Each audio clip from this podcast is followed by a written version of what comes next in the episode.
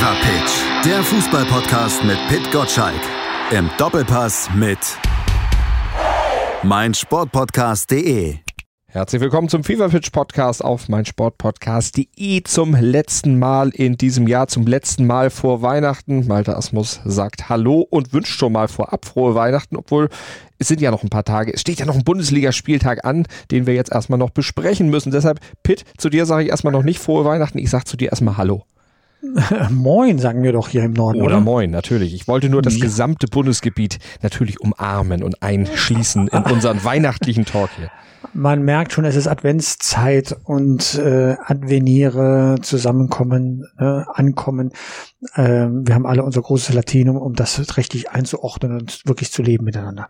Ganz genau. Großes Latinum. Äh, hast du auch neun Jahre lang Latein genossen oder sieben Jahre? Wie lange hattest du? Äh, natürlich, ne? Und ich habe es tatsächlich auch mit eins abgeschlossen. Jetzt Ui. kommst du.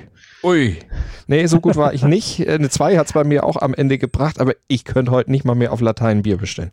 Aber Bellum Gallicum äh, äh, zu lesen von, von äh, Cäsar äh, hilft einem ja auch heute im Sportjournalismus insofern. Auf jeden Fall. Gallia omnis divisa est in partis tres. Aber wir wollen jetzt äh, vielleicht doch lieber auf Fußball gehen, oder? wir sollten uns, äh, sagen wir, nicht auf unsicheres Terrain bewegen. Ich glaube, es ist zu lange her, als dass wir da äh, jedem, der gerade sein Abitur hinter sich hat, mit Latein da Paroli bieten können. Julio Cäsar ist uns doch noch ein bisschen näher als äh, der alte Cäsar. Okay. Fang ich nehme an, dass du, dass du äh, direkt auf die Arminia willst. Dann wären wir nämlich schon bei den alten Römern. Guck mal, ja. was für eine wunderbare ah, Herleitung. Perfekt. Wo kommt der Name Arminia her? Perfekt. Ne? Und das Arminius. aus einem Mann, von einem Mann, der aus Aachen kommt, der sich ja sowieso mit römischer Geschichte perfekt auskennt.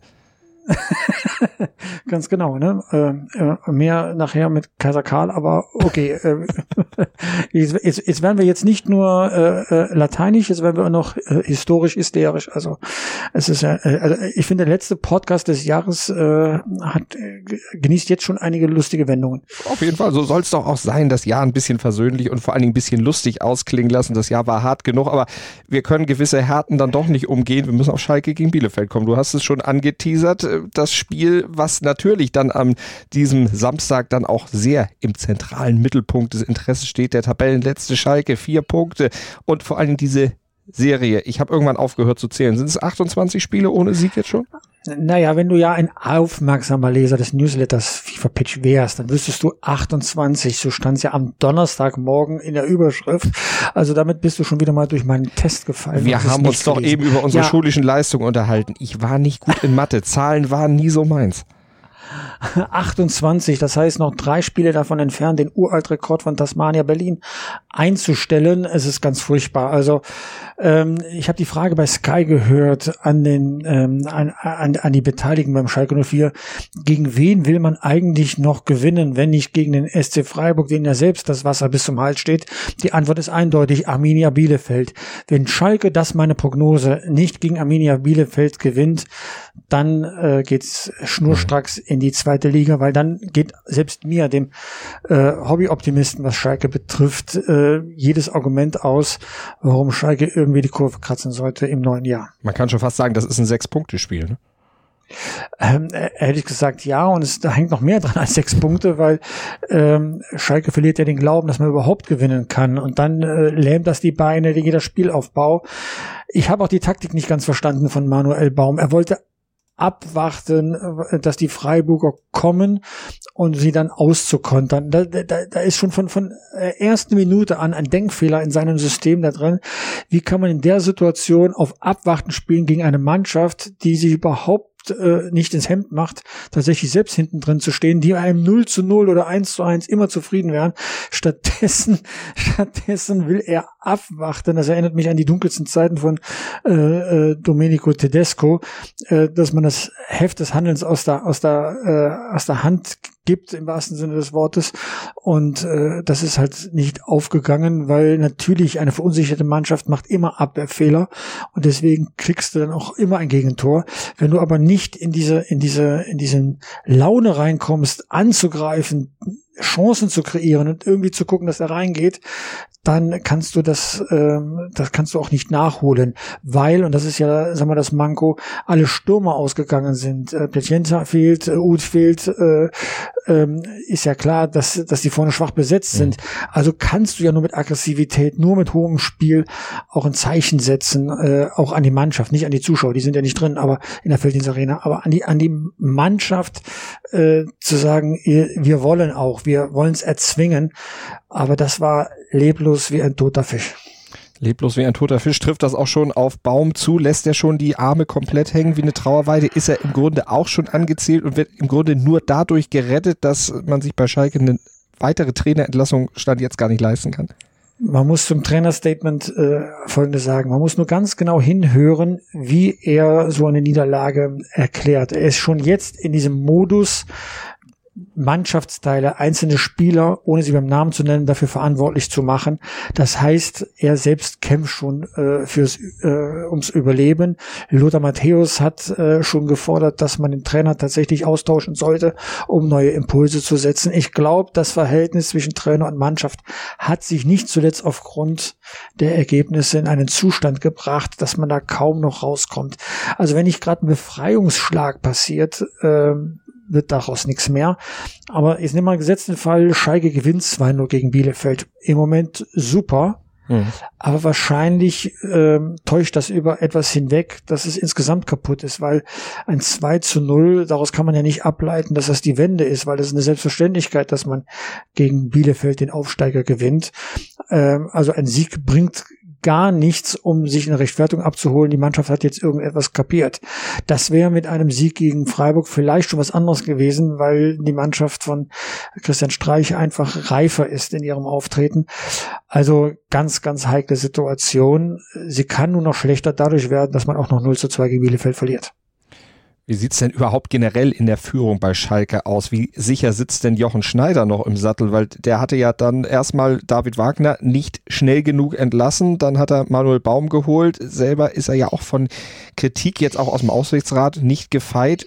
Wie lange darf er noch in verantwortlicher Position da sitzen? Also es gibt doch jetzt nur eine Maßgabe für Schalke. Irgendwie diese zwei Spiele in diesem Jahr rumkriegen. Das heißt, das Bundesligaspiel gegen Arminia Bielefeld und das Pokalspiel in Ulm. Das sind die beiden Aufgaben. Dann hat man zehn Tage Zeit, nicht mehr, weil am, äh, es geht ja direkt äh, schon wieder weiter am mhm. 2. Januar mit dem Auswärtsspiel bei Hertha BSC.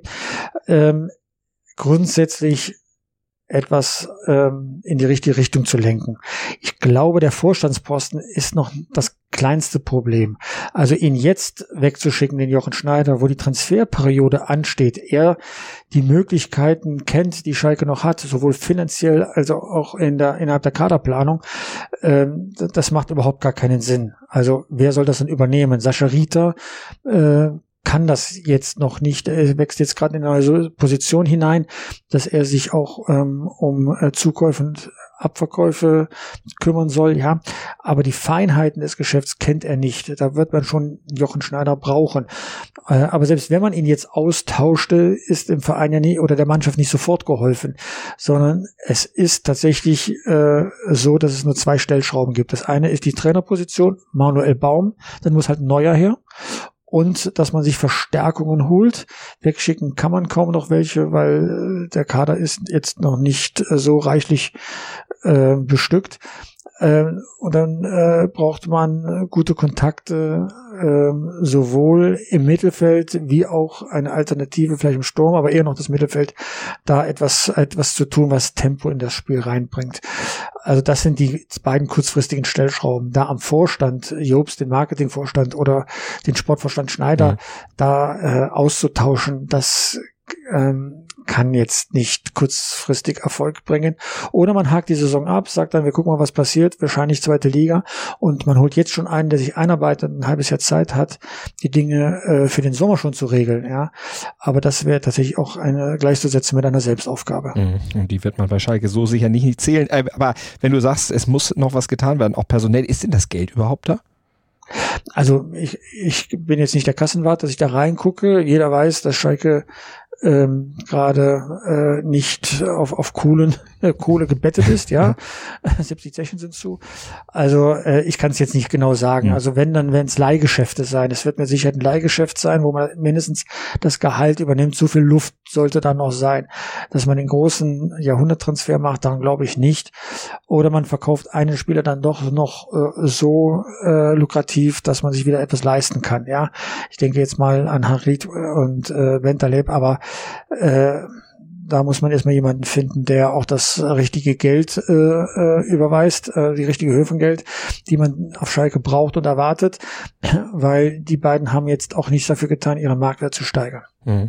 Ganz, ganz wichtiges Spiel also für die Gesamtkonstellation, wenn man mal Matthias Sammer so sinngemäß zitieren würde, also da unten im Tabellenkeller an der Tabellenspitze, aber auch ganz andere Thematik natürlich.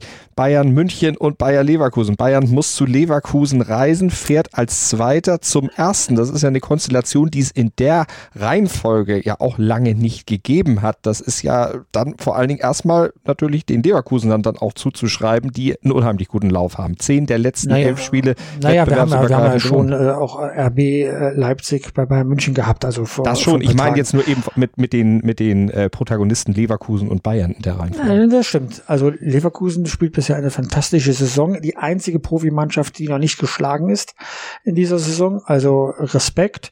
Peter Bosch als Trainer macht da offenbar eine ganz hervorragende Arbeit und das war oder ist keine Selbstverständlichkeit.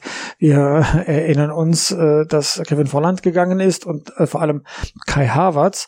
Aber es ist so ein bisschen der RB Leipzig-Effekt. Ja, nachdem Timo Werner erklärt hatte, dass er geht, dachte man auch, oh, wer soll denn jetzt diese Tore schießen, die bisher Timo Werner geschossen hat?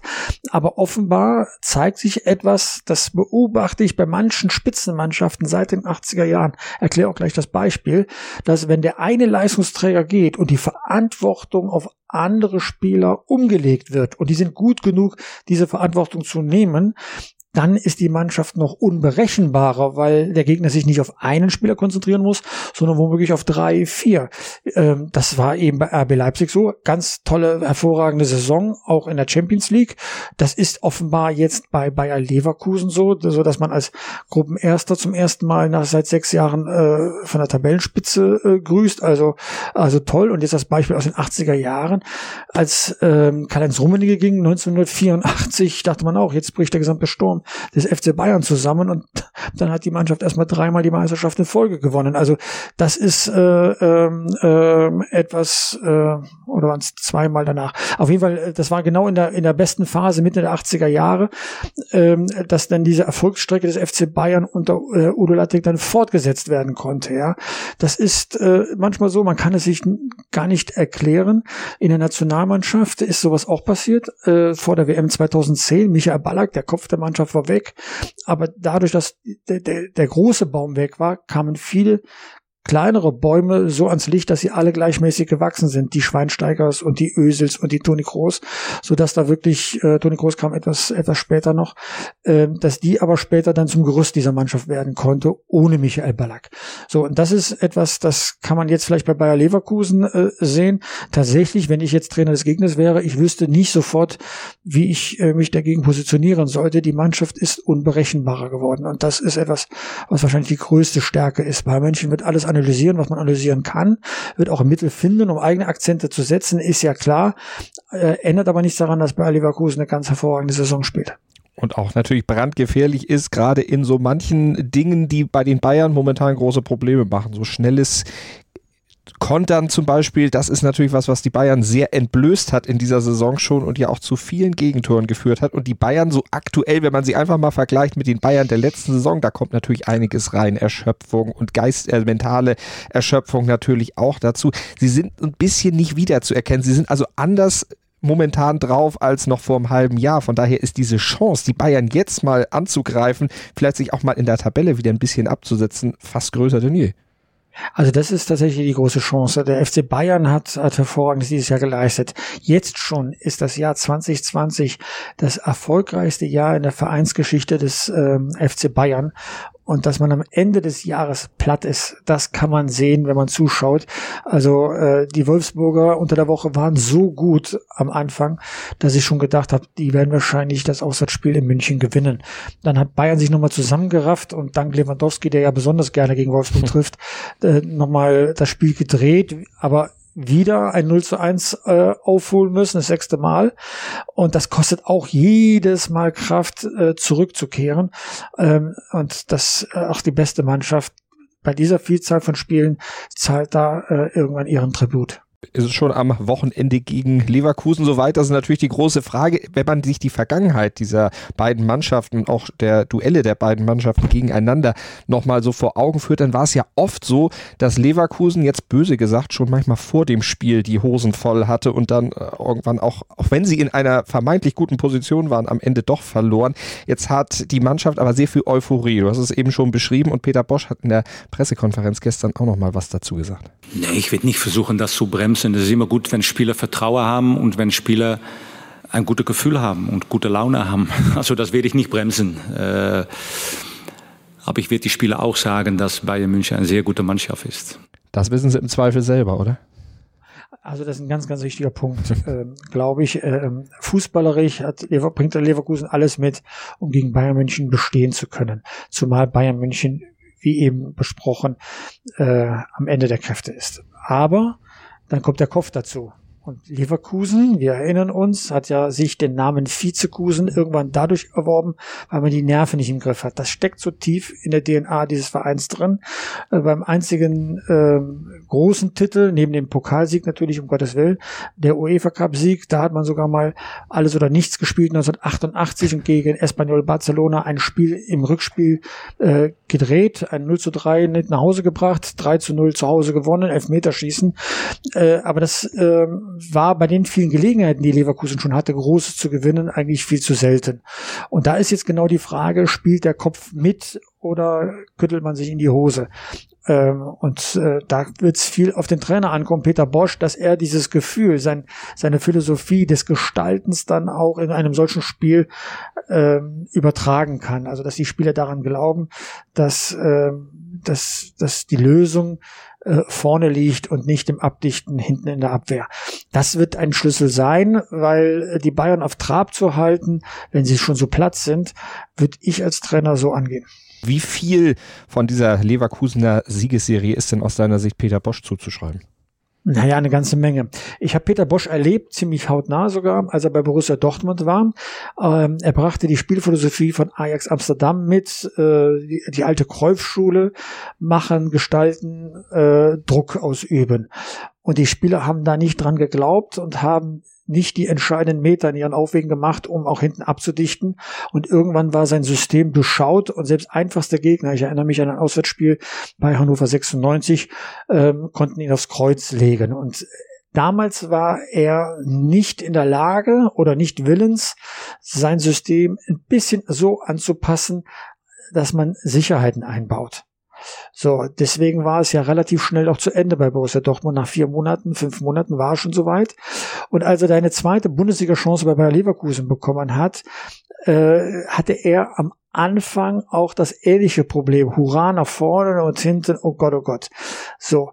Er ist aber inzwischen schon so lange da, dass sich der gesamte Kader auf ihn ein- und ausrichten konnte und dass diese Anfängerfehler bei einer solchen offensiven Ausrichtung nicht mehr passieren. Und wenn diese Fehler nicht passieren, dann gibt es einer Mannschaft Sicherheit, noch konsequenter das System des Trainers umzusetzen. Also das, was wir bei Bayer Leverkusen sehen, ist jetzt Bosch-Fußball, weil Rudi Völler als der maßgebliche Sportdirektor bei Bayer Leverkusen die Geduld aufgebracht hat, auch an ihm festzuhalten, als man voriges Jahr übrigens überraschend die Champions League Qualifikation verpasst hat und nur Fünfter geworden ist, ja. Dazu gehört ja auch erstmal Mumm zu sagen, nein, er ist trotzdem der richtige Trainer, weil er etwas mitbringt, ähm, was den, was, was den Fußball besonders macht. Und dieser Bosch-Fußball hat jetzt, trägt jetzt Früchte in dieser Saison und man kann es in der Tat dann auch an der Tabelle ablesen. Also selbst wenn sie das jetzt nicht schaffen gegen Bayern München, äh, sie überwintern dann, also wenn man noch überwintern sprechen kann für den paar Tagen, ja, ähm, auf den vorderen Plätzen ähm, und damit sicher in der, äh, auf einem Champions League Platz. Also äh, das hat schon sehr, sehr viel mit Peter Bosch zu tun. Du hast eben die Dortmunder Zeit von Bosch angesprochen und auch seine Fehler. Wenn Dortmund, so wie Völler, ein bisschen länger an ihm festgehalten hätte, meinst du, das wäre vielleicht in die andere Richtung gegangen? Mit anderen Worten, hätte sich Dortmund da nicht eine ganze Menge erspart, stünde jetzt ganz anders äh, da? Also hätte, hätte und du weißt, wie der Satz ja, weitergeht. Ja. Ähm, also ich, die Situation damals war verfahren. Äh, es gab ein Champions League Spiel ähm, zu Hause gegen, gegen Tottenham, sang und klanglos raus. Ähm, also ähm, also nein, also das, das, damals musste der Verein reagieren. Äh, das, das war, die Lage war prekär. Also da hat man auch gemerkt, dass die Mannschaft nicht an ihren Trainer glaubt. Also nicht so, dass ein Teil der Mannschaft äh, äh die Lernkurve geht und der andere Teil ähm, äh, muss noch nachgezogen oder ausgetauscht werden, sondern das ging durch die Bank so. Und diesen Bosch-Fußball kannst du mit solchen Haudegen wie Sokrates einfach nicht spielen, die da damals in der Abwehr stand. Also er hatte für das System die falschen Spieler. Und das ist vielleicht ein Vorwurf, den man Bosch machen muss. Äh, es gibt, ich habe das, glaube ich, schon mal hier auch, auch schon mal erzählt. Es gibt immer zwei Wege, wie ein Trainer an seine Arbeit, an seine Mannschaft rangeht. Entweder hat er ein System, und die, der Kader hat sich danach auszurichten, dann hast du halt die Gefahr, dass du äh, nicht die richtigen Spieler hast für dein System. Und dann, wenn der Gap, das Gap zu groß ist, dann funktioniert es nicht. So war es bei Peter Bosch in, in Dortmund. Ja. Oder als Trainer guckst du dir deinen Kader an und suchst für den Kader, den du hast, das richtige Spielsystem, richtest also dein Spielsystem nach den Spielern aus.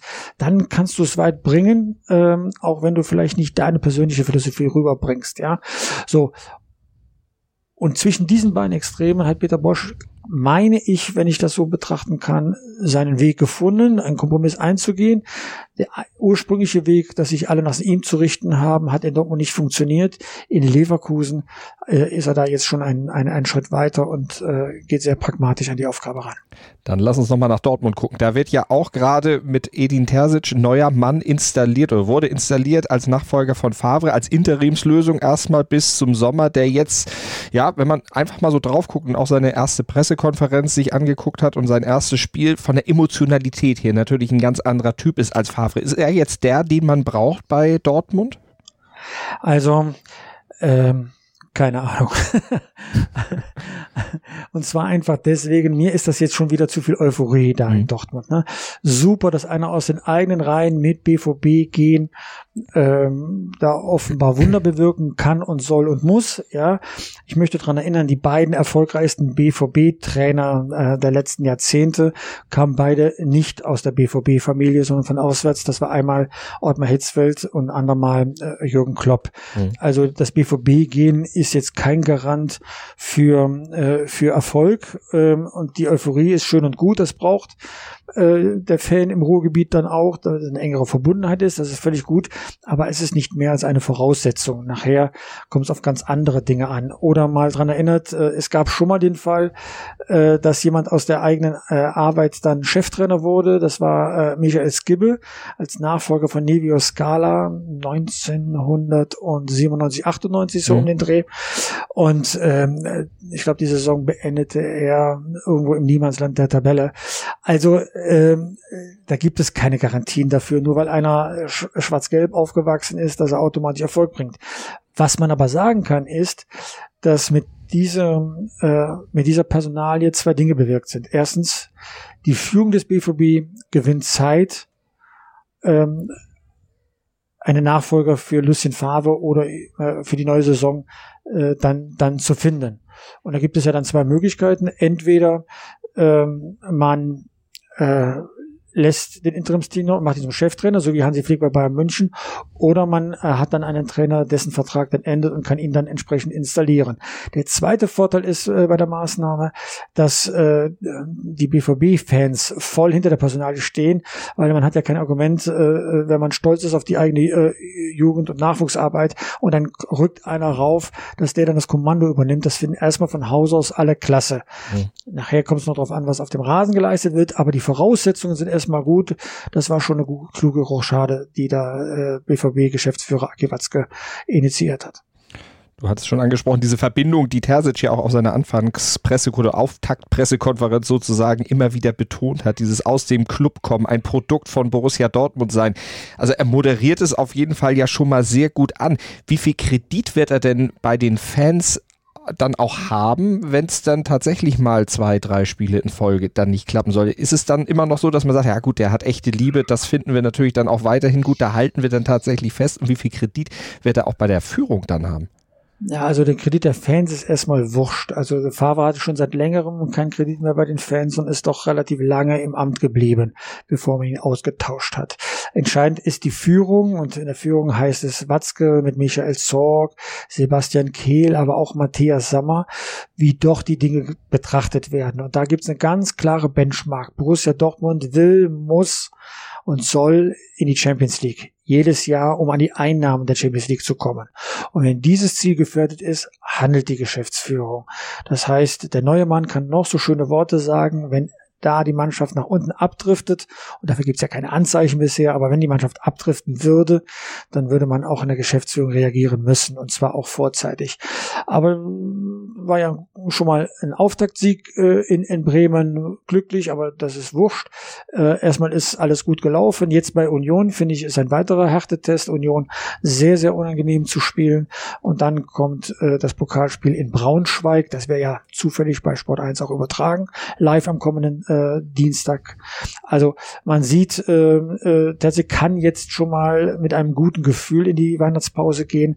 Und dann, und dann sehen wir ja dann, wie er im ersten Spiel im neuen Jahr gegen, den, gegen die Wolfsburger, die ja bis, äh, bis Mittwoch auch äh, ungeschlagen waren, ähm, dann die Mannschaft eingestellt hat. Mhm. Also man sieht, es ist wirklich eine Menge los. Ich freue ja. mich sehr darauf. Und der Januar wird dann auch für ihn und für Dortmund natürlich auch ein interessanter Monat. Nicht nur Wolfsburg, da ist Leverkusen noch, da ist äh, Leipzig und Borussia Mönchengladbach. Und das wird ja aus verschiedener Hinsicht dann auch nochmal interessant, denn da könnte ja schon der eventuelle Nachfolger dann äh, auf ihn treffen, sozusagen, Marco Rose.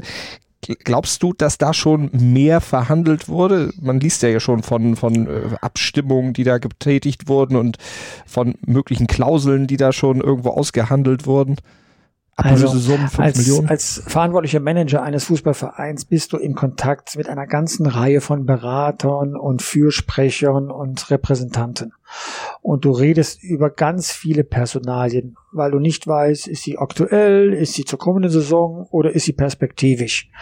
Also äh, da würde ich jetzt nicht so viel drauf geben. Verhandelt wird man noch nicht äh, haben. Äh, erstens, Geld wird nachher keine Rolle spielen, wenn man von einer Spitzenpersonalie überzeugt ist. Eher geht es um Borussia Mönchengladbach, ob sie ihn gehen wollen und zu welchem äh, lassen äh, äh, und äh, zu welchem Preis. Mhm. Aber da glaube ich, sind auch noch keine Gespräche geführt worden. Erstmal muss sich Borussia Dortmund ja klar werden, wie die Saison kommende Saison äh, oder wie die wie, wie die kommende Saison überhaupt aussehen soll.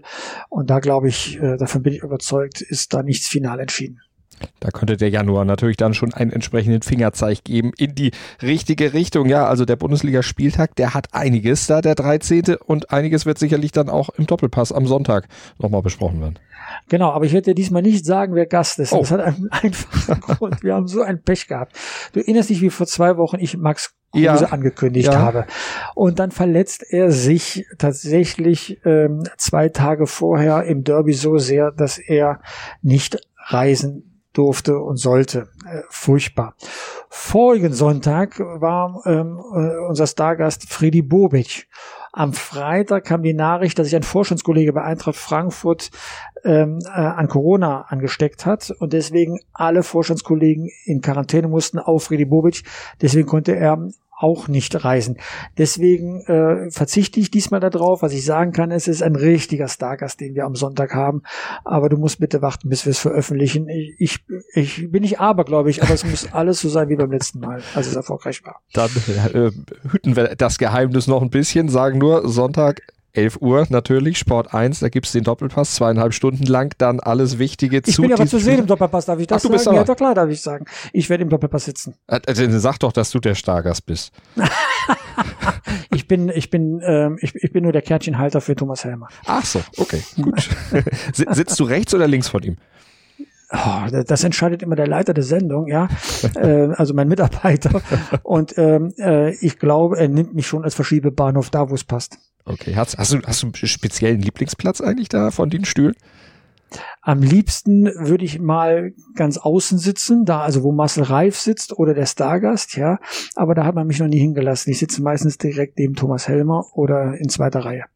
Dann sind wir gespannt, wo du am Sonntag sitzen wirst, wo du dann die Sendung verfolgst bzw. mitträgst dann hoffentlich. Und äh, da sind wir gespannt. Und natürlich auch auf den nächsten Fever Pitch Newsletter dann am Montag, 6.10 Uhr. Den wird es auch über Weihnachten geben oder machst du eine Pause? Ich mache eine Pause. Also bitte. Das sei mir doch mal gegönnt. Natürlich. Wir machen ja auch mit dem Podcast eine Pause. Eine kleine. Ähm, ich mache ich mach Montag nur einen nach dem Bundesligaspieltag, kündige das Pokalspiel an und dann sage ich Arrivederci für ein paar Tage, wenn am äh, 4. Januar wieder da. 4. Januar ist, ein, ist, ja, 4. Januar ist ein Montag, genau. Da erscheine ich dann wieder. Und wir sind dann natürlich auch im Januar mit dem Fever Patch Podcast wieder für euch da. Wir wünschen schon mal frohe Weihnachten natürlich und einen guten Rutsch ins neue Jahr. Bleibt gesund und dann hören wir mhm. uns in aller Frische und alter Frische natürlich dann im Januar wieder. Pitt, auch dir frohe Weihnachten und einen guten Rutsch. Ja, Malte. Und an, und an dich, denk ein bisschen über dich nach. Ciao, ciao.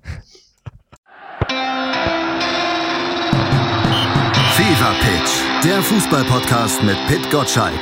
Im Doppelpass mit meinsportpodcast.de.